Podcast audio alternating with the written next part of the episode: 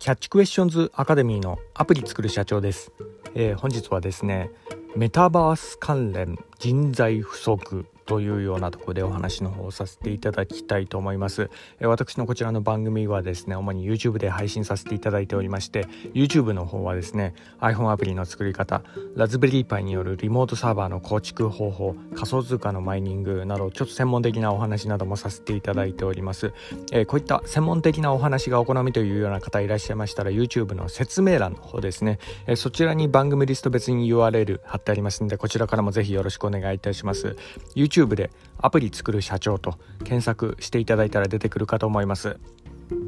では、えー、本題のメタバース関連人材不足というようなところでなんですが、まあ、これはですねあのえー、日本でというよりかは今あのアメリカの方でですね、えーまあ、とあるこうニュースでこう目にしたところからの引用なんですけど、えー、特にこのアメリカではですね今30代40代の大量退職がですねトレンドに今なっておりましてでその主たる業種の一つにこの IT 関連の業種も挙げられているようなところがあるんですね。でこれはあのコロナ禍による、え、リモートワークのね、え、高級化から、職場環境がこう変革しているのが原因ではないかというような、えー、説も出ておりましてで退職率に関してはですね、えー、IT 関連の、えー、こちらの業種ではあの前年比4.5%上昇というようなところで、まあ、こちらの記事はですね、え、ビジネスインスピレーションのアンプっていうあのメディアのがあるんですけどそこからのデータの引用にはなります。でこの退職がですね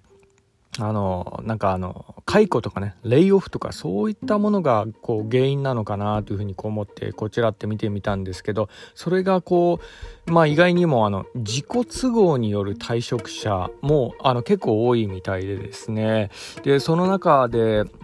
まあ、なんでこう退職しているのかなというようなその理由に関してもう少しちょっと深く読み込んでみるとですね、まあ、何もねあのアメリカなんでね昇進とか昇給とかそういったものを目的とするのかなとも思ったんですけどそれ以外にもですねこの、えー、時代のニーズに合わせた職場で働きたいというようなそういうような要望が結構世界的にも今あのあるみたいなんですね。これはまあ日本でもあの同じようなもんだとは思うんですけどまあ、これ、うん、どういうことかというとあのリモートワークでも働けるような仕事がいいっていうようなニーズが今現在すごく増えているそうです。まあ、逆に言えばですね、今の時代、えー、リモートワークに切り替えられないような職種っていうのは、まあ、将来性を見ても不安を感じている人がすごく多くなってきているというふうに、えー、言われているそうですね。なので、あの、従業員が自らね、えー、リモートワークに切り替えられないような職場であったら、まあ、あのここはもう将来性ないなっていうような感じで見切りをつけて、まあ、他のこう職場にこう、えーまあの移動するみたいなそんなような流れがこう出てたりするみたいなとこあります。でこれはですね、まあ、あの日本でもまああの同じことを言えるのかなというようなところがあり、あの、そもそもね、あの、IT エンジニアとかね、えホワイトカラーの職種であればですね、わざわざね、え満員電車で、こう、すし詰めになってね、通勤して、あの、時間かけてオフィスまで足を運んだり、まあ、するなんてのは、やっぱあの、非効率だし、まあ、そういうのはですね、IT 関連のね、会社で、まあ、そういうことを強いているようなところだったら、やっぱこの将来性には、まあ、従業員としては不安を感じてしまうところも、まあ、一理あるのかなというふうにこう感じるようなところもあります。で、まあだ、だからこそなんですかね、あの、アメリカはあの転職社会みたいなそんなようなとこがあるんでやっぱそういうようなことも意識して、え結構転職される方がこう増えているのかなというふうな、え感じでもあります。で、えー、まあ現状のねあのリモートワーク、えー、がですねまああのまあ、こういうような流れがあるんで、えー、今後じゃあどういうふうにこう変わってくるのかなというような感じで、まあ、それがあの、えー、本題でもあります。あのメタバースの話にもこうつながってくるんですが今現在ですねあの、まあ、メタバースの話する、えー、前にこの今現状のリモートワークの,、まあ、の欠点みたいなものっていうのはどういったものがあるのかなというようなところを少しちょっとまとめさせていただきますとですね、まあのえー、何もねあのメタバースっていうようなものにしなくてもね今の現状のね例えば Zoom とかねマイクロソフトの Teams みたいなそんなような感じでチャットとかグループ通話とかこういうのもできたりするんで、まあ、仕事にはあの支障をきたさないレベルでも、まあ、結構やっていけるんじゃないかなというふうに、えー、思われるようなとこがあるんですけど、えー、実はこの現状のこのリモートワークっていうのはですね、いろいろ、ニーズとしてはこういう職場で働きたいっていうような、えー、流れにはなっていて、まあ、そのニーズはあるのは間違いないんですが、えー、それもそれでですね問題を抱えているのも事実だったりするんですね。それはですね、えー、職場での人間関係っていったものが今問題視されていて、まあ、の同僚ならまだいいかもしれないですけど、えー、上司とか部下の関係になると、えー、リモートワークの環境下ではですねなかなかね仕事をこう部下に頼んだりだとかまたその逆にねえ部下の、うん、方からその、まあ、仕事の内容について上司からなんかかちょっとしたこと聞きたいみたいなそういうようなことがこうできなくなってしまったりだとか、えー、まあなんかね不愛想なメールでこう飛び交ったりこうしていて中にはですねあのうつ病にこうなってしまったりするような社員とかも今現在出てたりするようなとこがあり、まあ、これもこれでですね問題視されているようなとこもあったりするんですね、はい、また一方でねあの仕事の合間にサボる社員も増えているみたいなそんなような話も出てたりしていて。で、えー、まあ、こういった意味合いからなんですけど、まあ、おそらくね、あのー、今の現在、えー、現状でですねリモートワークに切り替えたがらない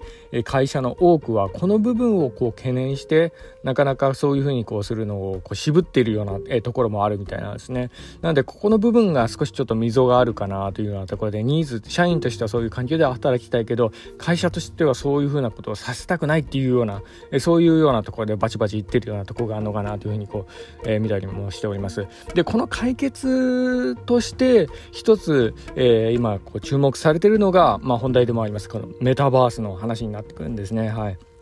でメタバースについてではあのあまりちょっと知らない方もいるいらっしゃるかもしれないんで簡単にこう説明させていただきますとですね、まあ、有名なところで言ったのは、ね、Facebook ですよね。最近あのメタっていう社名にこう変更したことでも有名なんですけどこれはですねあの、えー、VR とかね AR といったあの、えー、3D のね仮想環境でまあいろいろあのえーまあ、ゲームとかこうしたりするみたいなそういうような、えー、ことを代表するような、えー、ものにはなってます。でメタバースはですねあのまあ、中でもその最大の特徴は VR とか AR と違ってインターネット上でいろいろゲームとかできたりする、えー、ところがあるのがその最大の特徴でもあるんですよね。なんでリモートの環境で人と人をつなげてかつですねあのまあ、対面でね人と人がこう接したような、えそういうような感覚を、まあ、そういうような環境を提供するっていうようなところが、えー、まあ、この最大の特徴でもあり、まあ、この部分はですねあの特にこのゲームメーカー界隈ではですねメタバースへのこの投資が今あの非常にこう活発に行われてたりするようなとこがあるんですね。あのファイナルファンタジーとかねゲームであ、えー、有名なあのスクエアエニックスとかもですねもう今年新年早々あのメタバースへの投資とかねまたその展望に関するコメントとか出してるのでも有名ですけどあの2021年もねあのゲームで稼ぐみたいな言葉も結構流行語になったりしましたの earn to play っていうような言葉とかも出てきたりするようなとこもありますけど、まあ、ここまでねゲームとかでこう、えーここまでのことができるんであれば、まあ、仕事として、まあ、あの使わやっぱ使うべきものでもありますよね。はい、ここまでの技術がねこう発展してきてるというふうな、えことであるならばだからこそなんですけどこのメタバースに関する、えー、この職場の改革っていうのはですね、えー、間違いなく、えー、世界的にも、まあえ今後こう起こる、まあ、今年か、まあ、少なくとも来年ぐらいには起こるんじゃないかなというふうに私の方はこう見ております。で今現在もですね実は、えこのメタバース関連の人材、えー、その募集がですね日本はちょっとあんまりまだ、えー、その波来てないかもしれないですけどアメリカでものすごく今人材の募集がこう活発になってその人材の争奪戦が今起きてるような、えー、ところもあるみたいなんですね。で Facebook、えー、メタ社でもですね、えー、なんかこう計画、えー、新年早々出してたのかな1万人雇用計画みたいな、えー、そんなようなものがこう発表されていてもう大規模にその IT 関連の人材とか、まあ、特にですけどねそういったメタバース関連の、えー、募集が、えーまあ、キューボとしてね、えー、いろいろこう出てたりするようなとこがあるみたいです、まあ、この流れはね間違いなく日本でも、えー、これから起こるんじゃないかなというふうに、えー、思い、えー、今回ちょっとこのように収録させていただきました。本日は以上になります。では最後にいつもと同じ言葉で締めさせていただきたいと思います。IT エンジニアに栄光あれ。